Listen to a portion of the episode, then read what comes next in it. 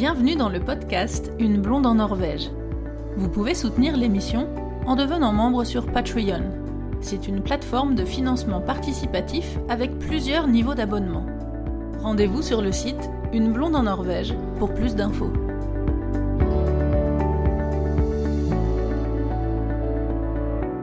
Mila et Denny sont des cyclo-voyageurs. Ils comptent plus de 20 000 km à vélo à travers 24 pays d'Europe qu'ils racontent sur leur site Un monde à vélo. En 2019, ils sont venus en Norvège et ils préparent un guide pour parcourir la Norvège à vélo.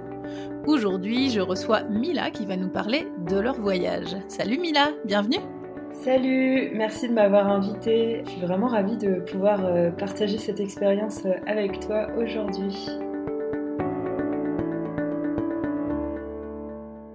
Est-ce que tu peux nous parler un petit peu de votre histoire, de votre euh, parcours, parce que vous vous définissez comme des cyclo-voyageurs, mais c'est plus qu'une passion pour le vélo, en fait, c'est un mode de vie. Donc, depuis quand vous faites ça? Euh, alors, on a commencé en 2017 à voyager à vélo. On est parti faire un tour d'Europe. Euh, on est allé jusqu'en Roumanie, puis on est revenu en descendant par les Balkans. Et on, s'est arrêté en Italie. Et euh, ça, ça a été notre premier voyage à vélo. Avant ça, on n'avait jamais fait de vélo. Ouais. Euh, Vous saviez faire du vélo quand même Non, mais même pas. Enfin, oui. Euh, bah, en réalité, pas vraiment. c'est plutôt un, en fait, on a choisi ce mode de transport euh, plutôt par conviction écologique euh, que par passion du vélo. D'accord. Euh, on, a, on a vraiment découvert ce domaine en partant en voyage pour notre premier voyage à vélo. Mais sinon, on n'avait pas du tout fait de voyage avant ça, on n'avait jamais vraiment fait de vélo. Euh, c'était pas du tout un sport qu'on pratiquait. Et bon, évidemment, on avait un vélo euh, chacun euh, pour, pour la vie quotidienne de temps en temps, qui traînait plutôt dans le garage qu'autre chose, mais, mais sans, sans être vraiment passionné. C'est vraiment une démarche plutôt écologique d'aller vers du slow tourisme, aller lentement. D'accord. Et, et, du coup, cette idée d'utiliser le, le, vélo, ça vous est venu euh, en, en, lisant l'histoire de quelqu'un, en voyant un documentaire Est-ce qu'il y a eu un déclencheur euh, de ça? Tout à fait. Euh, en réalité, on voulait surtout faire un tour du monde à la base, donc on voulait voyager, mais on voulait pas consommer la planète. Et en fait, on, avant ça, dans, dans, mon ancienne carrière professionnelle, je, je tenais une plateforme de financement participatif et j'ai eu énormément de voyageurs à vélo qui sont venus euh, faire euh, organiser des collectes de fonds euh, chez moi. Et en fait, c'est en les découvrant, les suivant au fur et à mesure que le vélo est venu assez naturellement dans la discussion quand, quand on s'est décidé à partir pour, pour nos grands voyages. Tu parlais de ton, de ton ancien travail. Vous, vous voyagez en permanence ou est-ce que vous alternez avec un travail? Comment vous faites pour financer ces voyages du coup? Alors, on en a fait notre mode de vie. Donc aujourd'hui, on voyage à peu près 5 à 6 mois par an. Euh, et l'hiver, on s'installe chez nous en Italie. Donc on vit en Italie. Euh, Denis est italien, j'ai oublié de le dire tout à l'heure. Euh, et on, en fait, on travaille en freelance à côté et on vit de notre blog en grande partie grâce à la vente de photos. Donc on a, on a pas mal de, comme le cyclotourisme est énormément en train de se développer, on a reçu pas mal de commandes ces derniers temps et euh, donc ça nous permet de vivre à deux. Euh, voilà. De... Après on a un mode de vie qui est quand même assez euh, économe, on fait très attention à nos dépenses, on n'a pas besoin de grand chose pour vivre, donc, donc voilà le, le, voyage à vélo est également un excellent moyen justement de découvrir la Norvège euh, pour un peu moins cher parce que c'est à moindre coût voilà parce que c'est un pays quand même qui euh, qui est assez cher et donc euh, voilà le, le, voyage à vélo en soi il suffit d'avoir de la nourriture la plupart du temps et de temps en temps d'aller dans un hébergement mais mais généralement on n'a pas énormément de dépenses. Donc ça permet de vivre longtemps. On peut vivre très longtemps sur un vélo avec très peu alors, on y reviendra euh, un peu plus en détail euh, après, mais dans les grandes lignes, quel a été votre euh, parcours? Vous avez fait combien de kilomètres et en combien de temps en Norvège? Alors, on a commencé à Trondheim. donc, on, est, on a pris un vol direct depuis Nice avec nos vélos qu'on a installés à l'aéroport, qu'on a remonté à l'aéroport, pardon. Et puis, on est allé jusqu'à Lillehammer et Oslo pour finir à la frontière de la Suède, puisqu'on a continué. en fait, c'est un pèlerinage et donc on a continué jusqu'en Espagne. Ensuite, au niveau des kilomètres, on en a fait à peu près 900, un peu plus, je crois, en trois semaines et demie. Vous avez commencé à Trondheim et après c'était quoi dans les grandes lignes les, autres villes Quel parcours à peu près vous avez fait?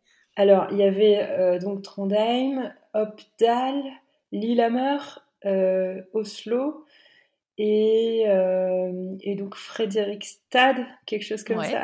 C'est ça. voilà et après donc on est allé jusqu'à Göteborg en Suède. Ok. C'était votre première fois en, en Norvège ou vous étiez déjà venu avant? Non, c'était la toute première fois. Ça faisait longtemps que le pays nous faisait rêver et, euh, honnêtement, on y reviendra. Et euh, on est arrivé en juin, donc euh, c'était une période assez idéale pour voyager en Norvège. Finalement, nous nous avait assez déconseillé et puis ça s'est très bien passé. pourquoi on vous avait déconseillé? On nous avait dit qu'on risquait d'avoir encore de la neige. en juin? Oui. bah, ce qui a été un peu le cas puisqu'on est monté en altitude et on... Oui. On a eu un peu de neige un soir, une nuit euh, qui est tombée un peu au-dessus de nos têtes, mais euh, ça, s'est bien passé. Sinon, euh, les températures étaient assez convenables. Comment on prépare une expédition comme ça Déjà, votre, votre vélo, par exemple, c'était le vélo que vous aviez avant, que vous avez un peu équipé, ou est-ce que vous avez acheté un vélo spécifique? Euh, avant de, partir, en fait, on a, on a récupéré euh, deux nouveaux vélos. On savait qu'on voulait les, changer, donc euh, parce que nos vélos, ils n'étaient pas vraiment adaptés, ils n'étaient pas efficaces pour ce genre d'itinéraire qui a pas mal de dénivelé finalement. Donc on a pas mal de montées, il faut quand même pouvoir assurer. Et donc on est parti avec deux prototypes de Decathlon que Decathlon nous a, nous a envoyés et euh, pour les tester parce qu'ils allaient sortir un vélo de voyage. Donc on est parti avec ces deux vélos-là qui, sont vraiment adaptés pour euh, ce type de, voyage, donc il n'y a eu aucun problème. D'accord, c'était quel type de vélo si jamais il y a des auditeurs qui veulent se renseigner sur ce, cette, cette marque-là en particulier? Alors ce sont les vélos Riverside RT 520 et RT 900 pour Denny de chez Decathlon. Voilà, ce sont vraiment de tout nouveaux modèles. Ils viennent de sortir, voilà, a très peu en stock. Et chaque fois qu'ils en mettent en ligne, euh, ils partent euh, comme des petits pains. Mais, euh, mais voilà, ce sont des, vélos qui sont plutôt bien faits, quoi. Et en termes de, de préparation, de logistique, qu'est-ce que, qu'est-ce que vous avez emmené? Combien vous aviez de sacoches? Qu'est-ce, qu'est-ce qu'on emmène pour faire un, un, trip comme ça? Alors, pour moi, surtout pour la Norvège, je trouve que c'est extrêmement important d'être autonome et de pouvoir planter sa tente euh, quand on veut. D'autant plus qu'il y a le droit à la nature euh, Tout à en, fait. en Norvège, donc euh, il faut en profiter hein, parce que vraiment ça c'est rare, c'est rare de ne pas être stressé quand on pose son, son, son bivouac. C'est vrai. Donc donc c'est vraiment chouette et surtout si on suit le Revélo 3 strictement ce qui est prévu au niveau de l'itinéraire, eh bien nous on a rencontré personne pendant plusieurs jours. C'est vrai. Il n'y avait même pas de logement, donc euh, ah oui, c'était même pas, euh, pas possibilité de gîte, rien quoi. Rien du tout. Alors ça, c'est si on suit l'itinéraire. Bien sûr, il y a des alternatives. On peut toujours redescendre. On peut toujours aller récupérer une ville. Il y a toujours des possibilités. Hein. C'est pas, c'est pas grave. Mais euh, nous, on a trouvé que c'était les meilleurs moments. On a adoré ça. Donc, euh, pour moi, il faut avoir au moins le minimum euh, pour bivouaquer, se faire à manger, avoir de l'eau sur soi, donc avoir plusieurs gourdes sur son vélo. au niveau du nombre de sacoches, alors moi j'en avais trois, Denis en avait cinq. Parce que comme on n'avait pas les mêmes vélos et que c'était des des prototypes, en fait, moi, le mien, il n'avait pas de porte-bagages à l'avant. Donc, je pouvais prendre moins de, de, poids. Moins de sacoche, oui. Voilà. Et euh, Denis a, du coup, euh, s'est reporté un petit peu, euh, ça s'est reporté un petit peu sur son vélo. Sur lui. Mais il faut savoir aussi que nous, on transporte, euh, du fait de, de, notre travail, etc., on transporte quand même deux ordinateurs, euh, pas mal de matos photo. On a deux, deux appareils photo quand même ben, professionnels avec des objectifs, etc., le drone.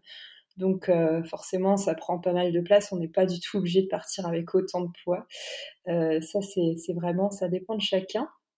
et puis donc moi je pense aussi à quelques matériels de réparation de base euh, notamment de quoi réparer euh, euh, un rayon s'il casse, donc avoir un rayon de rechange, avoir une patte de dérailleur de rechange, s'être un petit peu renseigné sur comment on fait, bien entendu, de quoi changer les, les, pneus, si ça, enfin pas les pneus, mais surtout les, les chambres à air, si ça crève, voilà, il y a avoir un petit, un petit minimum pour pouvoir réparer rapidement son vélo si besoin parce que c'est vrai que euh, les villes sont rares et donc euh, on a quand même des, des, kilomètres et des kilomètres où euh, il n'y a rien. Quoi. Où il n'y a rien, personne. Et vous avez dormi un petit peu quand même en gîte ou vous avez fait, vous avez fait que du bivouac? Alors on n'a pas dormi en gîte, on a dormi en camping à plusieurs reprises. Euh, notamment, on regardait beaucoup la météo avant de, avant chaque jour parce que voyager à vélo sous la pluie, c'est l'enfer. C'est pas terrible. On pas du tout. Ouais, c'est, c'est en fait, c'est on voit rien quoi, euh, parce qu'on a toujours la tête dans le guidon, on peut même pas la relever, sinon on se prend toute la pluie euh, de face. Donc donc c'est vraiment quelque chose qu'on a évité et donc on a eu de la chance, ça n'est pas trop arrivé. Il y a eu des jours quand même où vous avez été obligé de rester sur place à cause de la météo? Oui, et là, on dormait dans des petites cabanes euh, dans les campings. En parce qu'elles sont pas trop chères, elles restent abordables. Non, c'est vrai. Et donc, du coup, euh, ça nous a permis de, de, de, pouvoir euh, se reposer de temps en temps et de travailler. les jours de pluie, nous, ça, ça nous va aussi, il n'y a pas de problème. ça, c'est vrai que c'est un petit point qui peut être intéressant pour, pour, pour les auditeurs qui prévoient un voyage en Norvège. C'est vrai que hum, le, les campings en Norvège sont quand même assez chers, je trouve.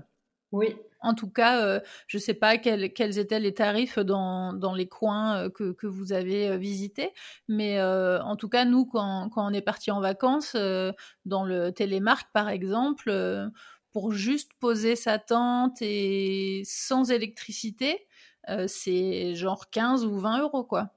Oui, tout à fait. C'était un tout petit peu moins cher, je pense, sur la région qu'on a traversée. Euh, surtout parce que c'était euh, c'était un peu moins touristique à mon avis. Mais euh, en fait, pour les cabanes, on était aux alentours de 45 euros la nuit. 40-45 euros.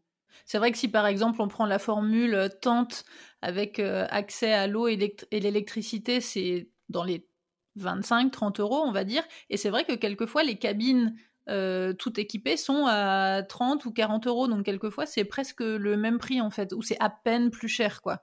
Tout à fait, tout à fait. Ça, ça, vaut le coup de prendre des cabanes, tout à fait. C'est vrai. Les, les, les, c'est plutôt des chalets, non? Oui, c'est ça. Des... Oui, parce que c'est des. Il n'y a pas de, il a pas l'eau. Enfin, souvent, il n'y a pas l'eau courante en fait à l'intérieur. Il faut quand même se servir des, des sanitaires et de la cuisine euh, euh, en commun euh, dans le dans le camping, mais simplement on a un un petit chalet, un lieu fermé avec euh, tout ce qu'il faut euh, en drap, etc. pour dormir effectivement euh, au chaud et pour, pour cuisiner un petit peu quoi. Exactement. Tu disais que vous aviez reçu ces prototypes de, de Decathlon. Est-ce que vous avez eu d'autres aides financières ou d'autres sponsoring pour vous aider dans ce voyage? Simplement, alors nous, on n'est pas très bon pour chercher des sponsors, donc on s'y prend toujours à la dernière minute. Donc on a eu on a eu un autre partenaire qui nous a soutenu, c'était euh, ACS euh, pour la pour l'assurance voyage, donc qui va nous suivre, qui nous suit depuis quelques temps, donc c'est plutôt chouette. Vous avez passé trois semaines, trois semaines et demie à peu près euh, en, Norvège. Quel, quel, quel, était le budget? Alors notre budget c'était 1053 euros. On a été assez précis. Ok. pour trois semaines de voyage. Pour trois semaines, c'est pas beaucoup. C'est vrai, tu trouves?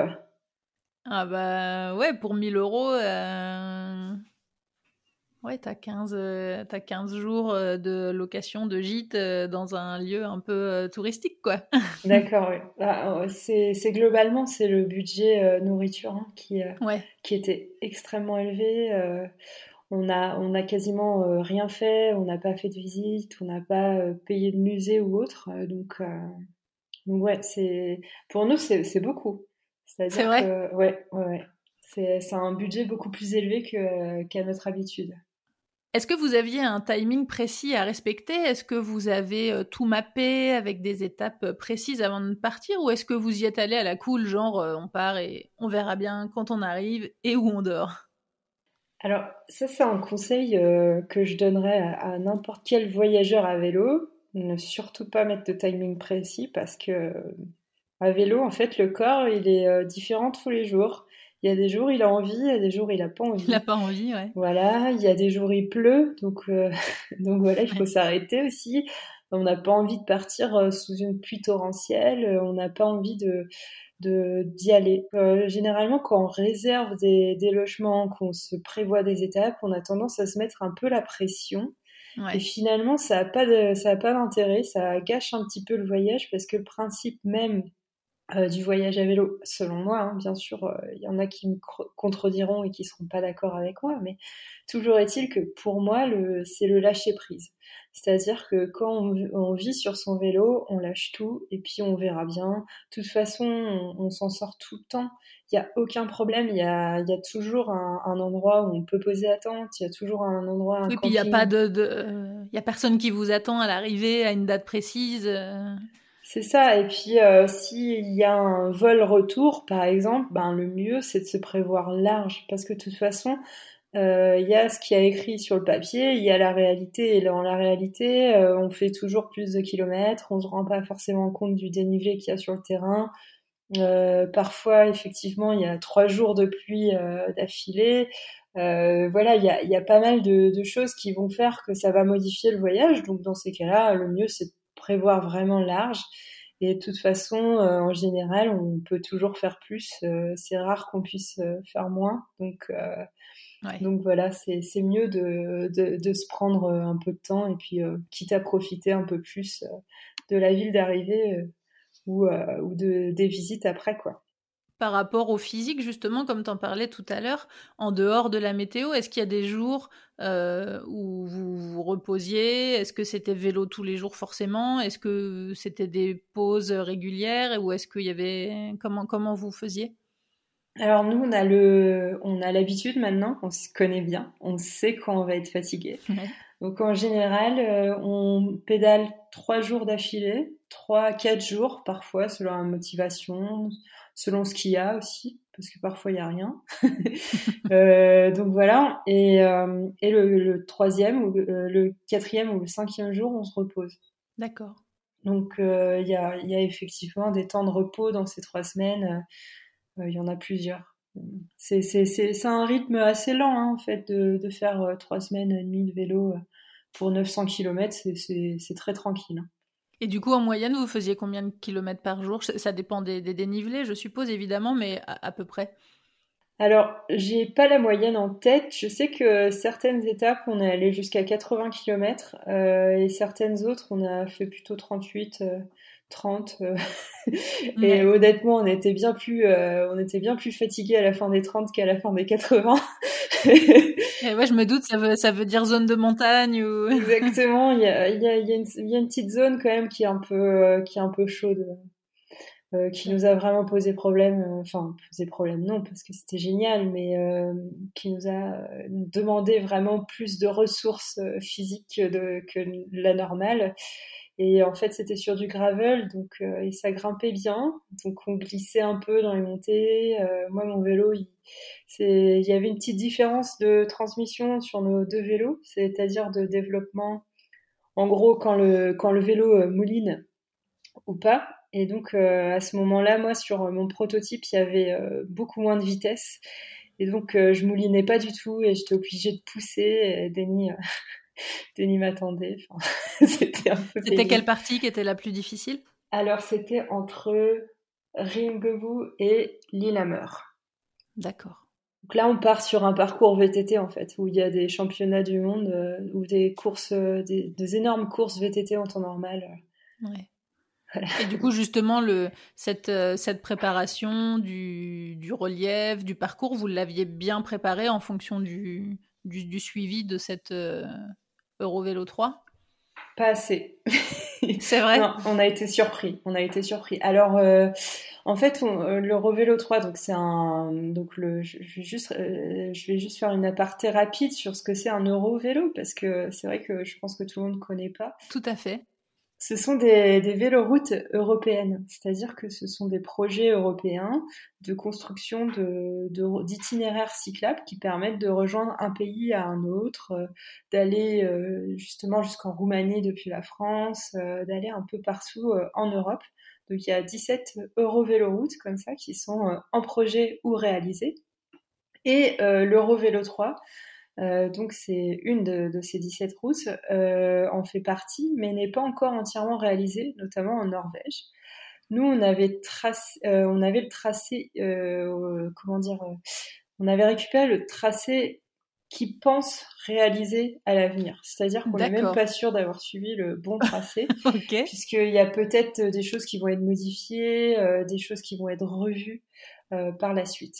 Donc euh, voilà, mais on avait trouvé ce tracé et on l'a suivi, euh, on l'a suivi. Donc ça nous a permis d'être tout le temps repérés, de repérer où on était, etc. Et euh, là-dessus, en fait, nous, notre, logiciel nous disait qu'il y avait 6000, 6000 mètres de, dénivelé en total, ce, qui est, ce qui est assez conséquent, donc on savait qu'on allait un peu souffrir. Ouais. Mais, euh, mais sans trop savoir vraiment à quoi s'attendre. Et euh, c'est vrai qu'on s'attendait pas forcément à être euh, sur beaucoup de gravel, sur beaucoup de petits chemins, etc. Ce qui est super parce que ça nous éloigne vraiment des voitures, puisque l'itinéraire suit le 6 qui va jusqu'en Suède. Donc une grande route quand même. Et c'est bien d'être assez éloigné de cette route c'est un peu plus sympa. Ça aide pour le côté euh, sauvage et, tranquillité. voilà, exactement. Mais euh, c'est vrai que du coup, euh, dès que tu mets un peu de, terrain un peu plus souple, un peu plus glissant, c'est plus compliqué d'avancer. Et donc ça, on n'avait pas du tout prévu d'être sur ce genre de terrain-là. C'est ça qui nous a mis un petit peu au défi. Mais bon, après, on sait que nous, on, enfin, on est entraîné, quoi. Donc on sait Oui, c'est ça, justement, c'était ma, ma, question suivante. Est-ce que vous vous êtes entraîné? Alors, on ne s'est pas forcément entraîné pour euh, l'Eurovélo 3, parce que parce qu'en fait, on n'avait pas nos vélos. Mais, euh, mais on était, enfin voilà, on, on avait déjà fait le tour d'Europe à vélo euh, quelques temps avant, on avait retraversé la France. On avait... Vous étiez entraîné de vos voyages d'avant en fait. Voilà, c'est ça. Après, euh, c'est vrai qu'on n'avait pas trop remis, euh, euh, on s'était pas trop remis en selle avant d'y aller, donc il a fallu se refaire le corps, mais c'est revenu très vite.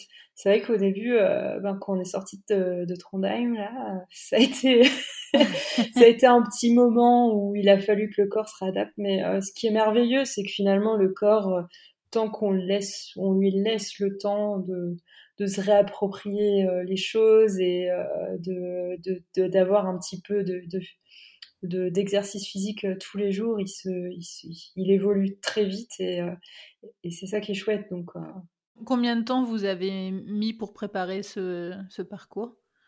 Euh, pas très longtemps parce que euh, finalement quand on a le quand on a le JPEG et qu'on a le donc le JPEG c'est le fichier qui permet euh, de suivre l'itinéraire.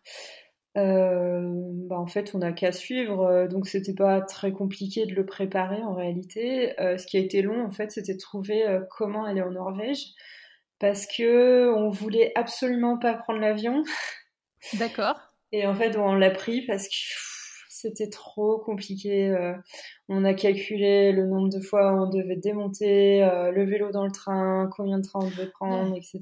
C'était impossible quasiment. C'était euh, avec un vélo en, prime, ça se fait pas très bien. surtout que nous on vit en Italie, donc c'est quand même pas tout proche. et donc voilà, on a, ça, ça, a été ça la grosse préparation.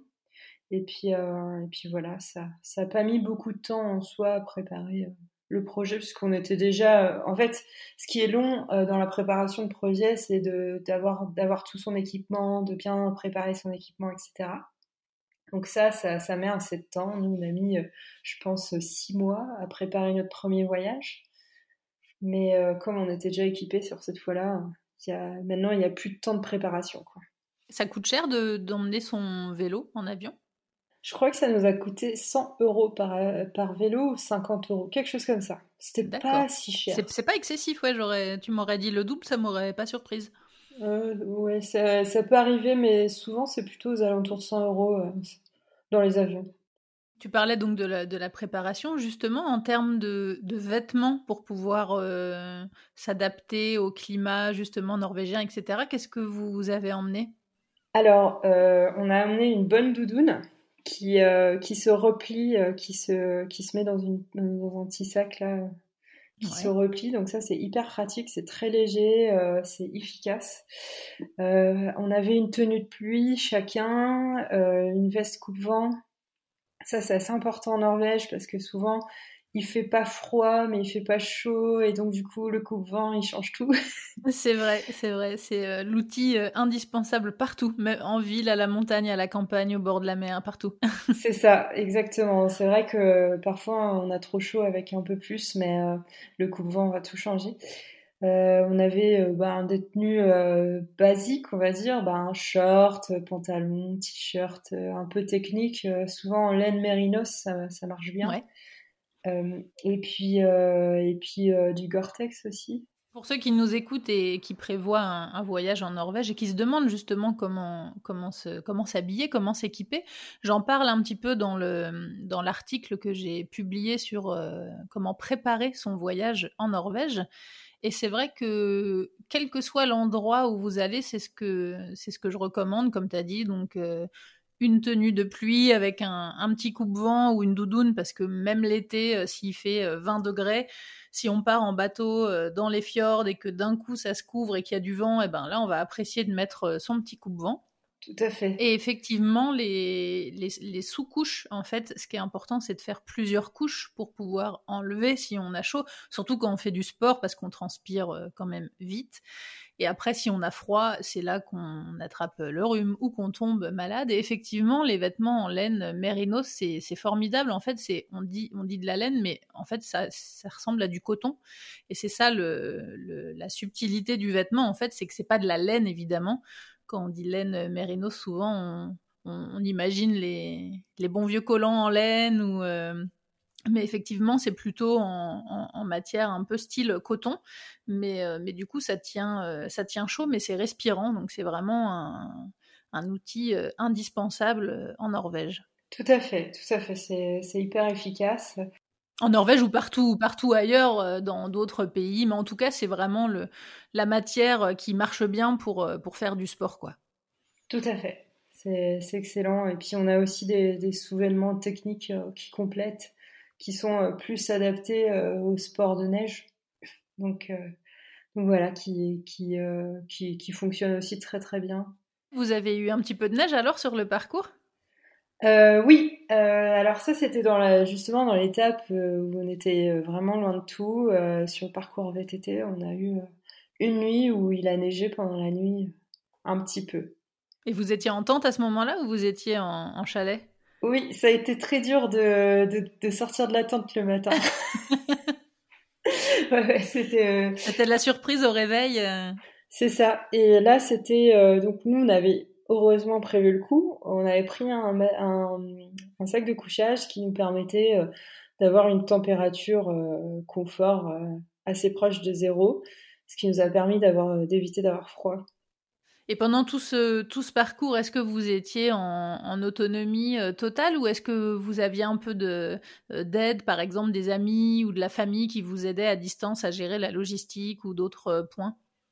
Pas du tout, on était en autonomie totale. Il y a ça là-dessus. Euh, en fait, on, en fait, euh, on vit au jour le jour un petit peu et euh, on prévoit les étapes un peu au jour le jour. Et quand on a senti que bah, on regardait bien le plan, etc., et que là on allait être un petit peu loin de tout, etc., on prévoyait les réserves dans les villes étapes, et puis et puis on partait. Et voilà, mais il n'y a pas, euh, il y a personne qui nous aide. Ça peut nous arriver de demander un petit colis ou de renvoyer un petit colis à la famille de temps en temps quand on a. Avec quoi dedans?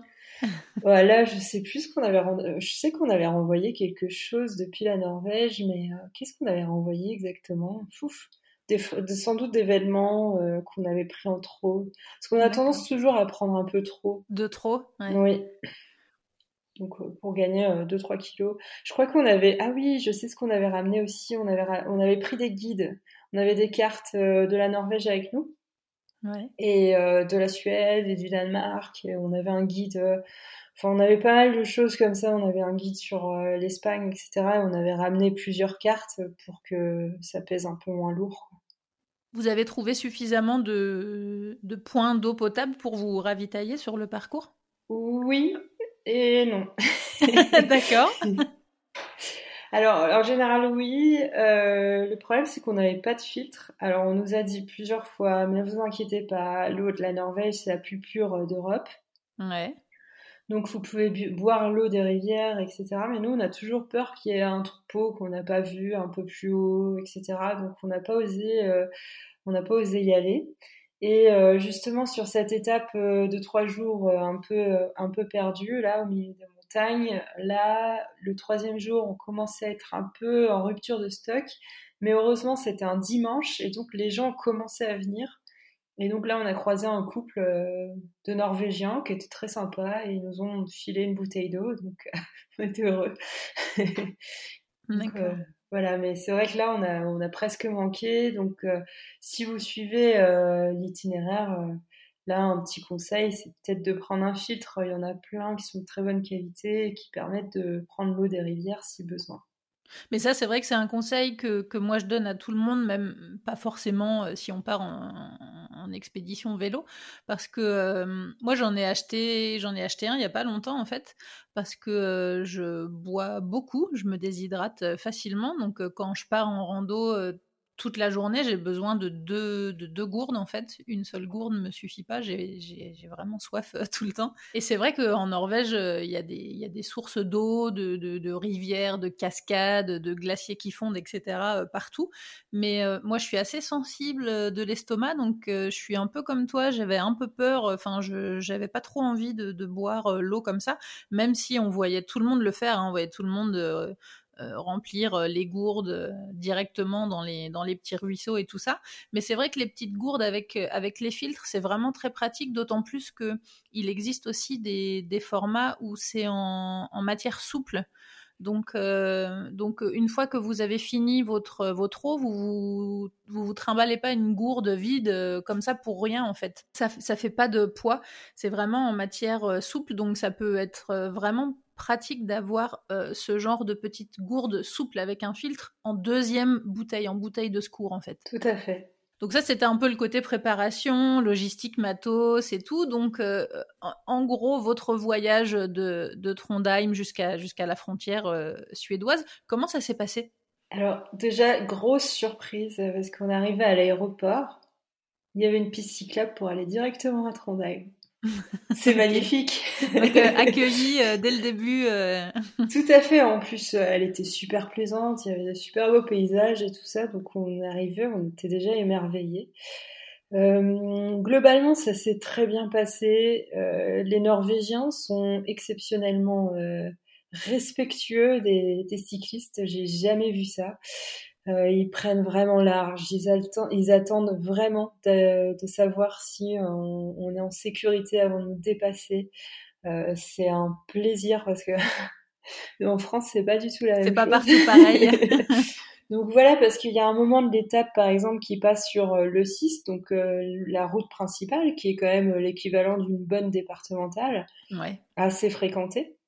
Bon, bien sûr, il y a quand même pas mal de touristes dessus, donc on a eu quelques shorts, mais, euh, mais sinon, ça s'est euh, très bien passé, très respectueux. On était en confiance et ça, c'est très rare sur, euh, pour, au niveau cyclisme, d'être en confiance sur une départementale, quoi. Vraiment.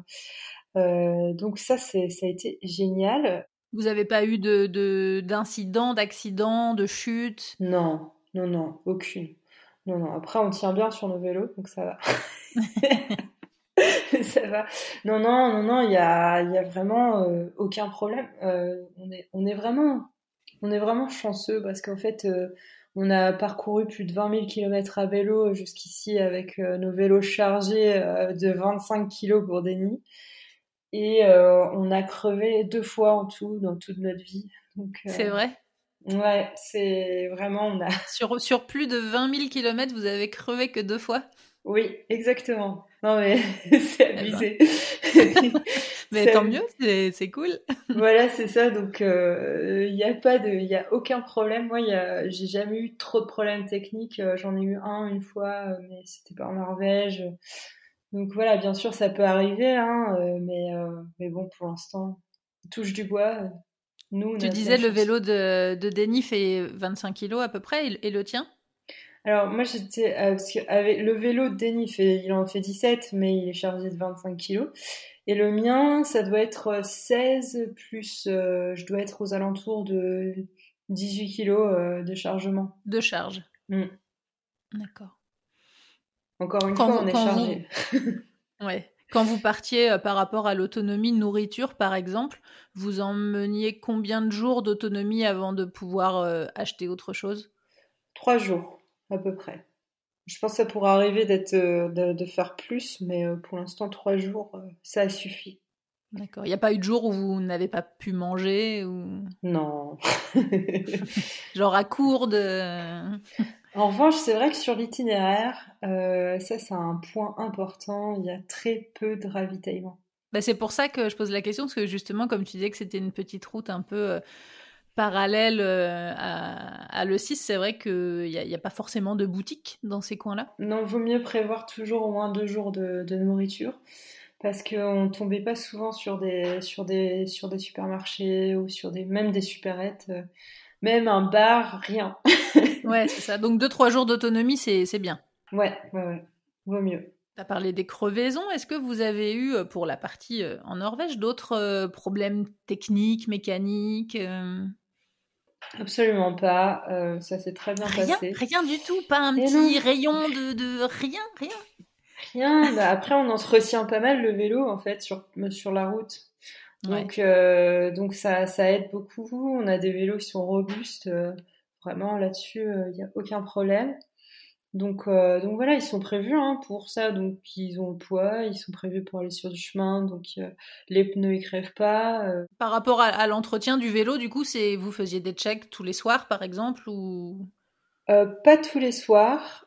On check le vélo assez régulièrement en fait, toutes les semaines à peu près, voir si tout va bien, si les rayons ils sont toujours tendus, si si les vis elles sont toujours vissées, si Vous n'avez pas eu besoin d'acheter euh, du matériel pour réparer des choses ou... Non, non, non. Euh, après, on est parti avec, donc euh, il y avait déjà des choses dans nos sacoches. Donc voilà, on avait notre multi-outils, les, toutes les petites choses voilà, qui, qui permettent d'entretenir de, le vélo. Alors ça, c'est des termes techniques que je connais un peu moins bien, parce que c'est Denis qui les gère, mais c'est cliché, hein l'homme qui gère la méca. Ben mais... voilà, euh, il y a, enfin voilà, on a, on a des choses pour resserrer les rayons s'il y a besoin. On a, tout ce qu'il faut. La partie du, du, du, parcours la plus, la plus difficile, c'était euh, entre Ringebu et Lillehammer, c'est ça? C'est ça, c'est ça. Après, euh, c'était pas, enfin en fait, la première partie de, de Trondheim à Lillehammer, ben, elle est vraiment dure. Enfin, elle est, elle est quand même pas niveau euh, débutant, quoi. D'accord, donc dès le début, ça, ça, ça attaque euh, difficile, quoi. Oui, voilà, parce qu'on passe dans le parc national de Rondan. Je crois qu'on monte à 1004. Euh, il y, a quand même, il y a quand même un peu de dénivelé. Il y a du dénivelé dès le début, ouais. comme on prend les petites routes, et eh ben, c'est pas toujours les, les, routes les plus. avec le, le pourcentage le, le, moins élevé. Hein. ouais. Donc euh, voilà, si on suit le 6 par, par exemple, qui peut être une alternative euh, entre Ringebu et euh, Lillehammer, ben là, là on peut, c'est beaucoup plus tranquille.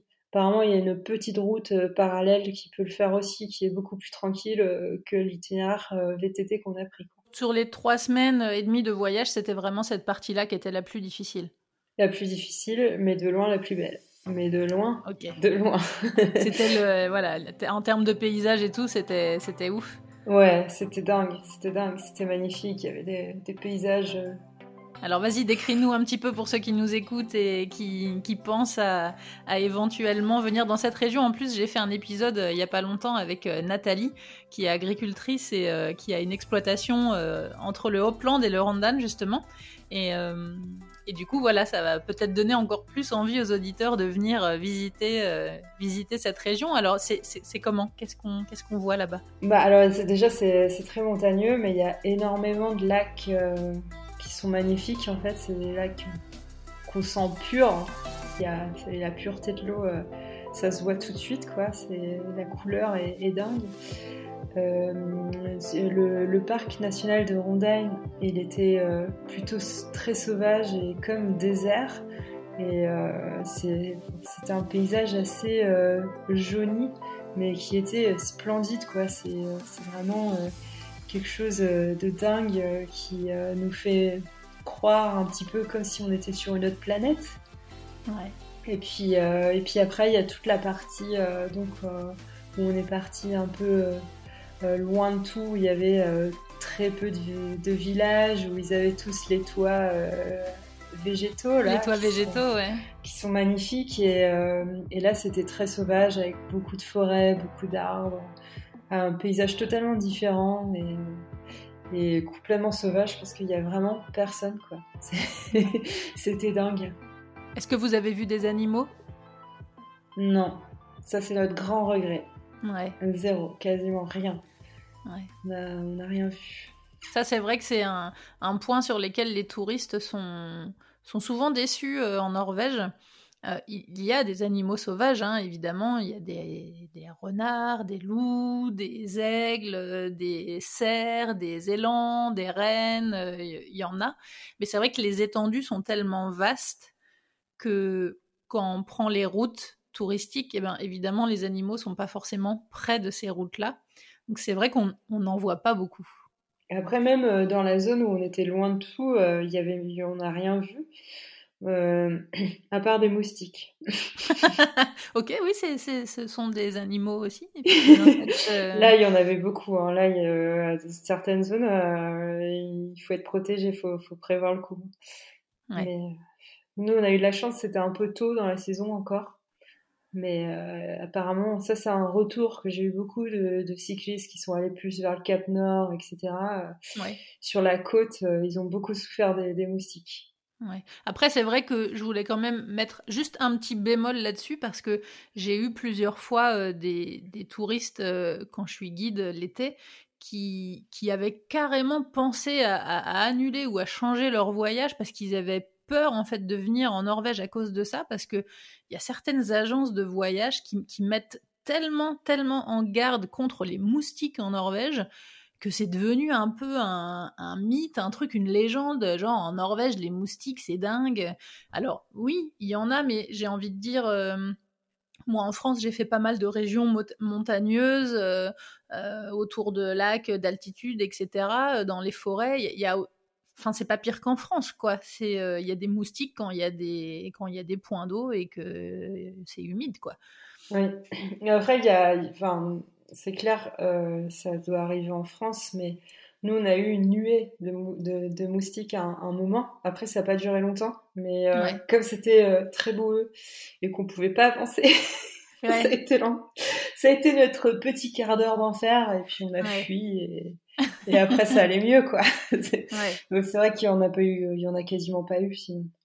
D'accord. Mais c'est mais c'est vrai que c'est vrai qu'il y a beaucoup de il y a beaucoup d'endroits où il y en a. Hein. Je ne dis pas qu'il y en a pas, mais je enfin moi j'ai entendu des trucs mais vraiment de dingue quoi. Enfin genre c'est euh, c'est un des pays au monde où il y a le plus de moustiques. Non, exagère. Il y a des moustiques, oui, mais euh, voilà. Enfin ça m'avait un peu choqué, tu vois, que genre des touristes euh, disent, enfin genre ils sont arrivés avec un, un, kit anti-moustique, enfin mais comme si ils allaient en, tu vois, en Afrique ou, enfin, attendez les gars, euh, c'est. c'est un peu excessif quoi. Ouais, ouais, c'est un peu excessif. Hein, c'est... Puis vraiment, les gens à chaque fois sont Oh, ben non, ça va, il y en a un petit peu, mais ça va parce que les... ils sont tellement mis en garde contre ça que. Enfin, j'ai, toujours trouvé ça très, très abusé en fait. Euh, mais bon. En tout cas, pour les, c'est vrai qu'en Norvège, dans certaines zones de, forêt, c'est vrai qu'il y a des, comme tu dis, des, nuées là où on est obligé de passer à travers et tout.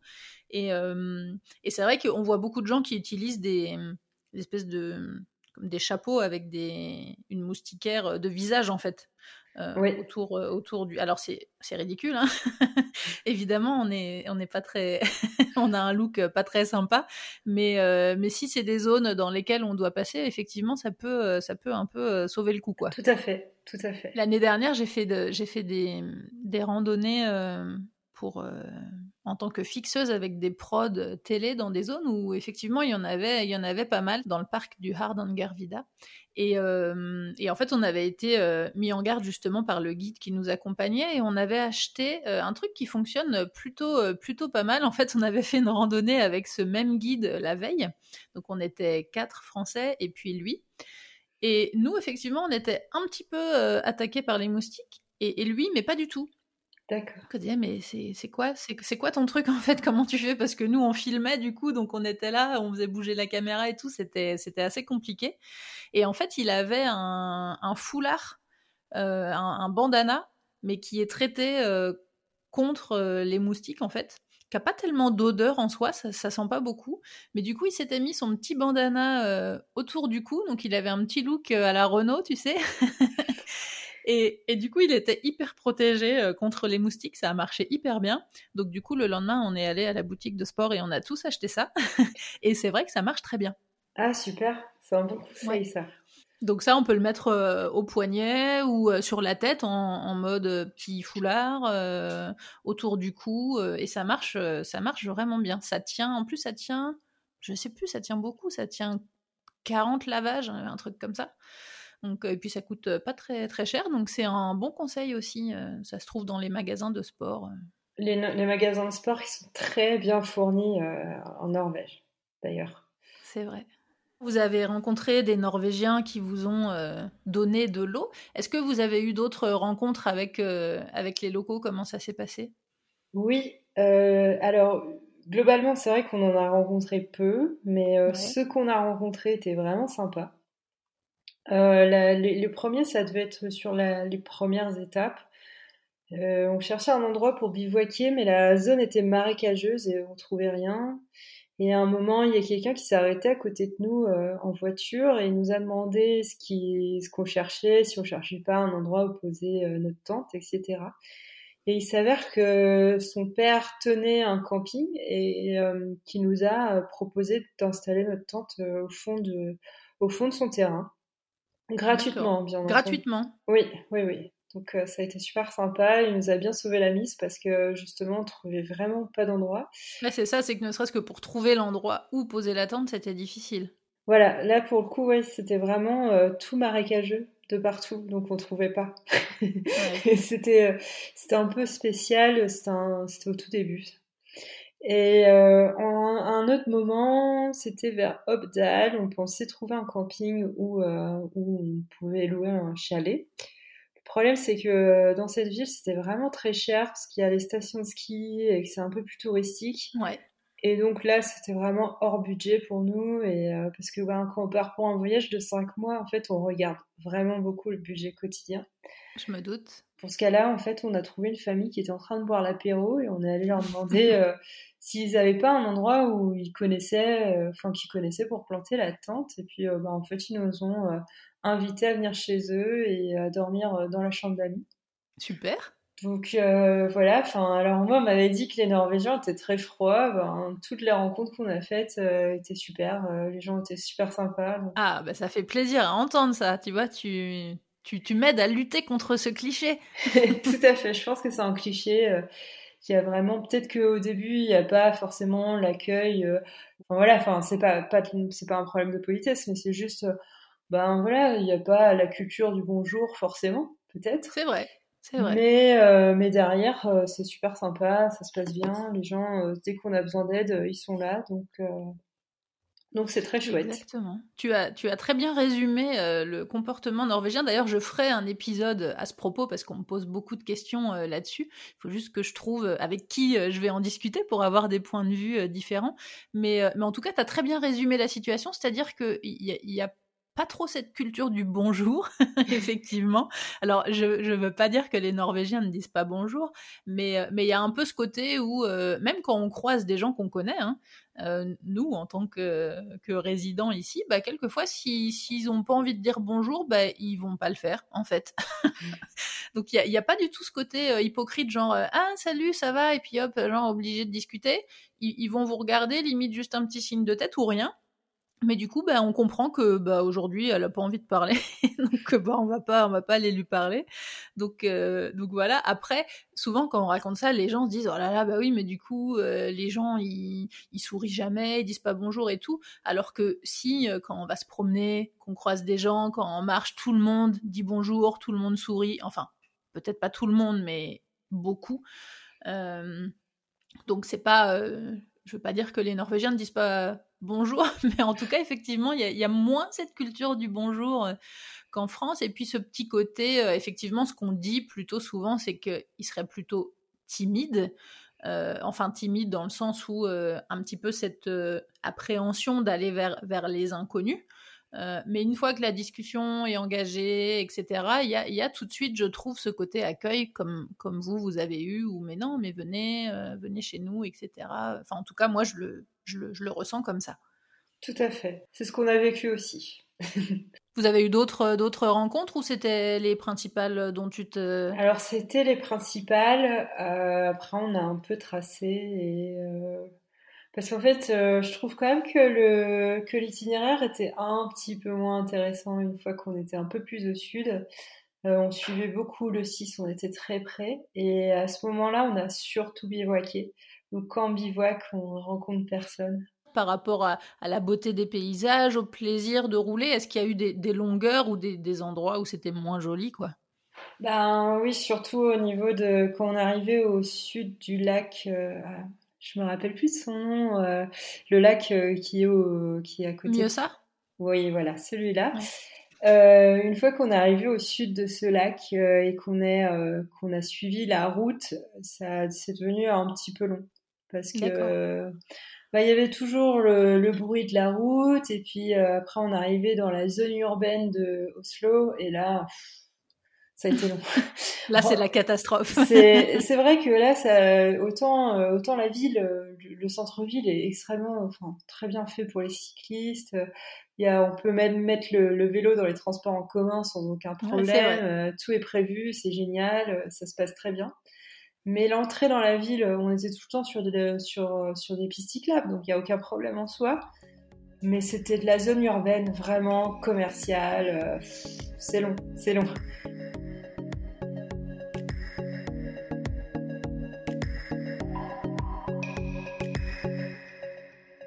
Vous vous êtes posé un petit peu à Oslo ou vous avez fait que passer? On s'est posé un petit peu, on a un peu visité la ville. Euh, on est resté, je crois, un jour et demi ou deux. Euh, et, voilà. Qu'est-ce que vous en avez pensé? Euh, C'est joli.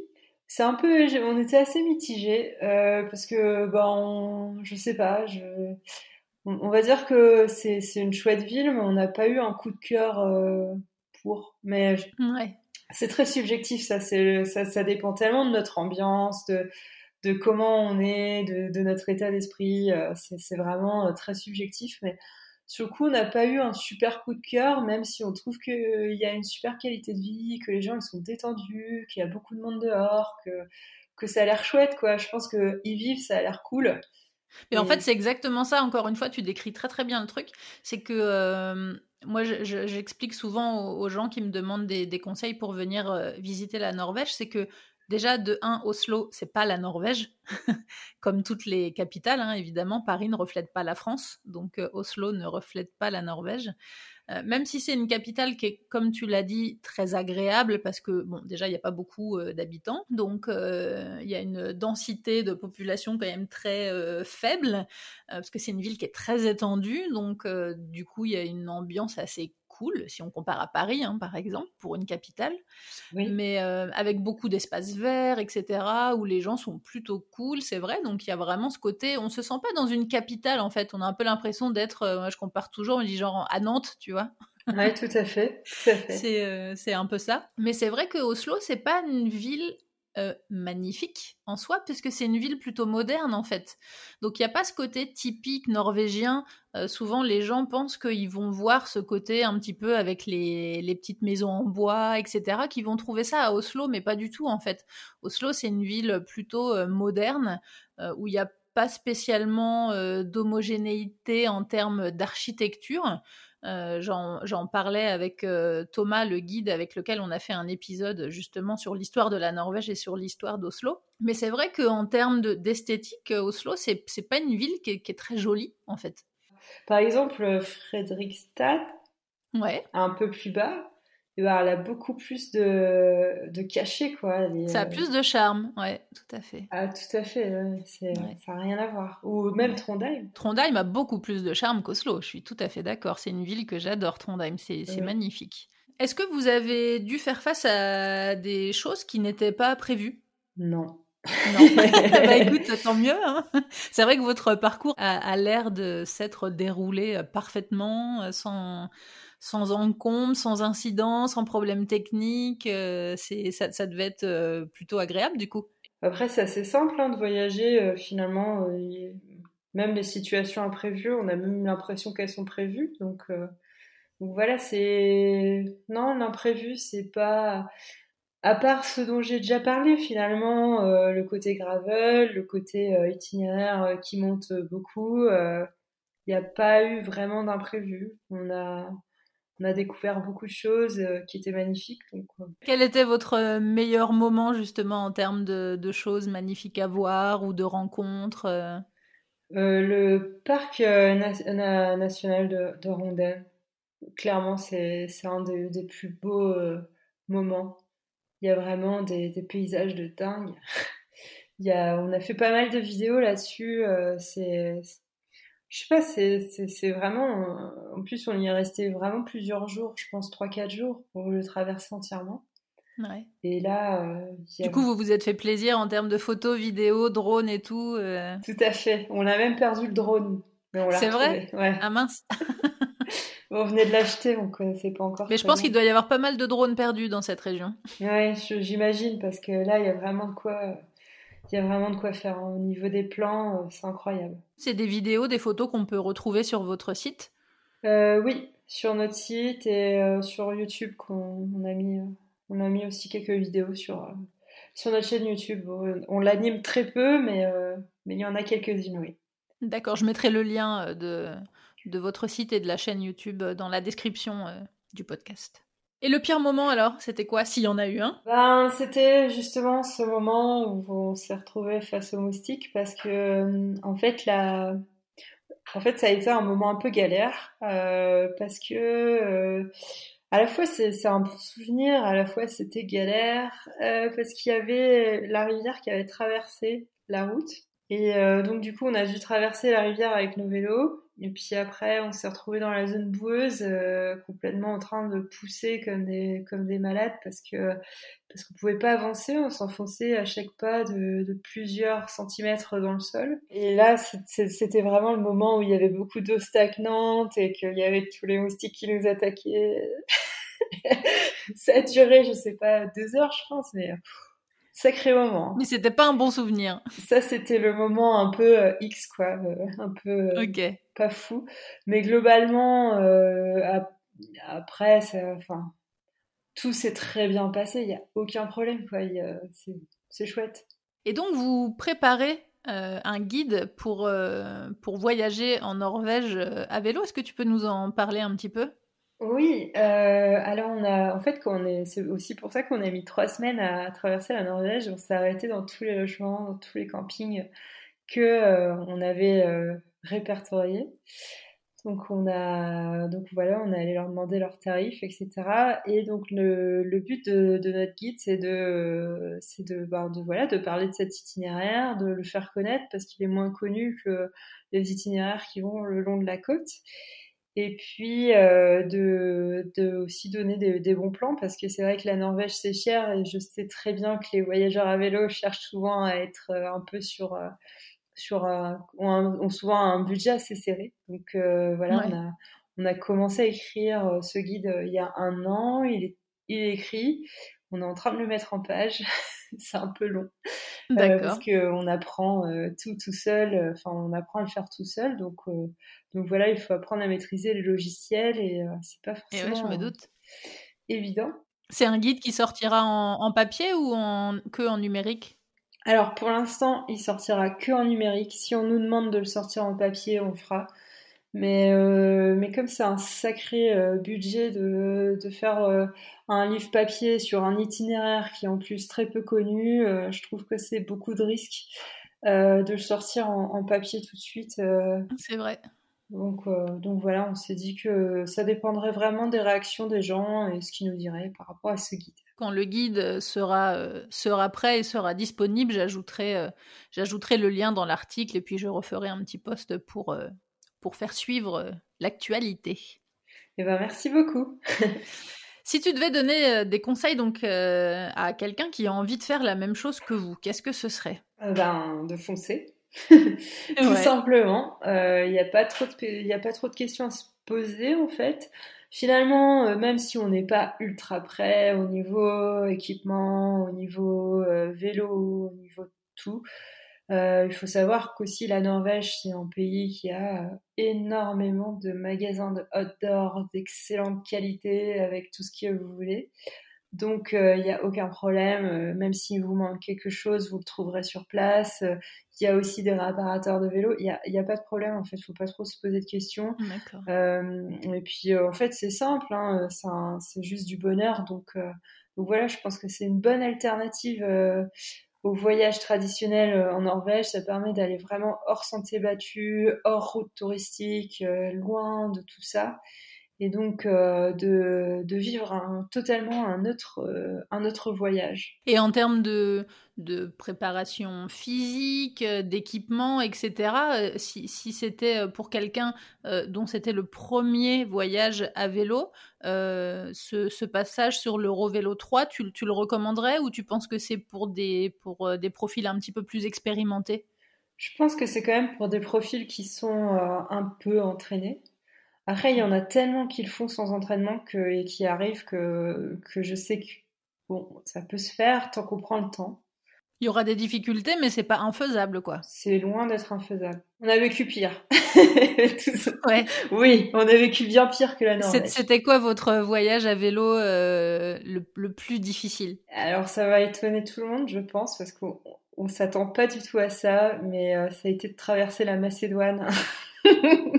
D'accord. Pourquoi? Voilà, c'est un pays qui a, qui a 80% composé de, de montagnes. Donc, on s'est pris des cols tous les jours, tous les jours, tous les jours. D'accord, donc grosse montagne tous les jours, quoi. Voilà, voire deux cols tous les jours. Mais c'est pareil, c'est c'est dur, mais euh, mais c'est magnifique, quoi. C'est ça qui est chouette. Dès qu'il y a un peu de défi physique, euh, c'est le c'est bien plus c'est bien plus plaisant finalement parce que les paysages derrière euh, récompensent énormément. C'est ça, ça prend une autre dimension. Euh, Tout à fait. Sur vos plus de 20 000 kilomètres euh, à travers 24 euh, pays d'Europe, quel est votre meilleur souvenir, le moment le plus beau? Ben, moi, ça va faire un peu, ça va faire un peu hypocrite, mais la Norvège. Ah, c'est bien ça. en fait, la Norvège a, hum, a littéralement changé notre manière d'aborder le voyage. C'est vrai, en quoi? En fait, il nous a donné envie d'aller plus loin, d'aller plus haut et euh, surtout de s'éloigner euh, du monde des hommes le plus possible. Donc euh, là, on repart bientôt pour un nouveau voyage et on va essayer d'adapter cette, d'adopter cette philosophie qu'on n'avait pas forcément au début parce qu'on avait peur du dénivelé, parce que bah, moi j'avais mon premier vélo de voyage et il n'était pas du tout bien adapté pour ça. Maintenant je peux vraiment passer l'école sans trop de problèmes. Et, euh, et, depuis en fait on a, on a vraiment envie de ça, quoi, de s'éloigner, d'être euh, totalement dans des milieux sauvages où, il y a, où il y a très peu la, la présence de l'homme. Euh, et c'est vraiment ça, ça nous a beaucoup voilà, ça a été une expérience qui nous a donné envie de changer notre manière de voir le, enfin, d'aller plus loin, quoi, sur des, sur des, sur des itinéraires, sur des, euh, sur des parcours qui, euh, qu'on n'avait pas forcément prévu de faire un jour, quoi. Alors la Norvège vous a changé un petit peu alors? Bah, Tout à fait. Euh, c'est vrai que ça nous a sorti de notre euh, zone de confort. Et donc du coup, euh, ça nous a permis de nous donner, de nous ouvrir des portes en fait. On a un petit peu changé notre équipement justement au niveau de mon vélo, plus particulièrement, pour pouvoir aller plus loin, plus dans les pistes. Ça nous a complètement changé le voyage et ça nous a donné envie d'aller plus sur du hors piste enfin hors, euh, hors route. Euh, et, donc, du coup, là, on a changé un petit peu notre équipement pour que moi, je puisse un peu plus suivre euh, Denis avec des pneus un peu plus, un peu plus efficaces sur, sur du gravel. Et puis, et puis ben, de toute façon, mon vélo a, changé entre temps. Donc, là, j'ai une meilleure transmission, donc je peux le suivre à peu près partout maintenant. Donc, c'est l'avantage. tu disais que vous prépariez un nouveau voyage. Vous allez où? Là, on part, euh, on part pour notre grande aventure du coup. Et on va essayer d'aller euh, vers le, la route de la soie et le Kirghizistan. Donc ça, c'est notre objectif. Bon, évidemment, c'est un peu compliqué cette année, donc euh, on va voir jusqu'où on peut aller et quand la frontière sera fermée, on avisera. C'est un voyage que vous prévoyez de faire à peu près en combien de temps? En fait, on s'est prévu un an à peu près, donc c'est un voyage assez long. Alors en cette période de confinement, ça donne encore plus euh, envie de s'évader, on a envie de partir en voyage avec vous. J'espère en tout cas que votre aventure en Norvège et tes conseils donneront envie aux auditeurs de venir visiter la Norvège à vélo ou pas d'ailleurs. Et je publierai donc euh, un article quand votre guide sera prêt. Eh bien, merci à toi de m'avoir invité dans ce podcast. C'est vraiment un plaisir de repartager sur cette aventure à vélo. Euh, la Norvège, ça a été vraiment un souvenir euh, magnifique. Donc j'espère que ça donnera envie à d'autres euh, de se lancer dans l'aventure parce que c'est vraiment un super moyen de voyager et de découvrir un pays. Eh bien, merci de nous avoir raconté votre beau voyage. Salut Mila. Salut. Retrouvez les épisodes sur toutes les applications de podcast et en format vidéo sur YouTube. N'hésitez pas à mettre des petites étoiles pour noter le podcast et à partager les épisodes. Merci à Louise et Pierre qui soutiennent le podcast sur Patreon. À bientôt!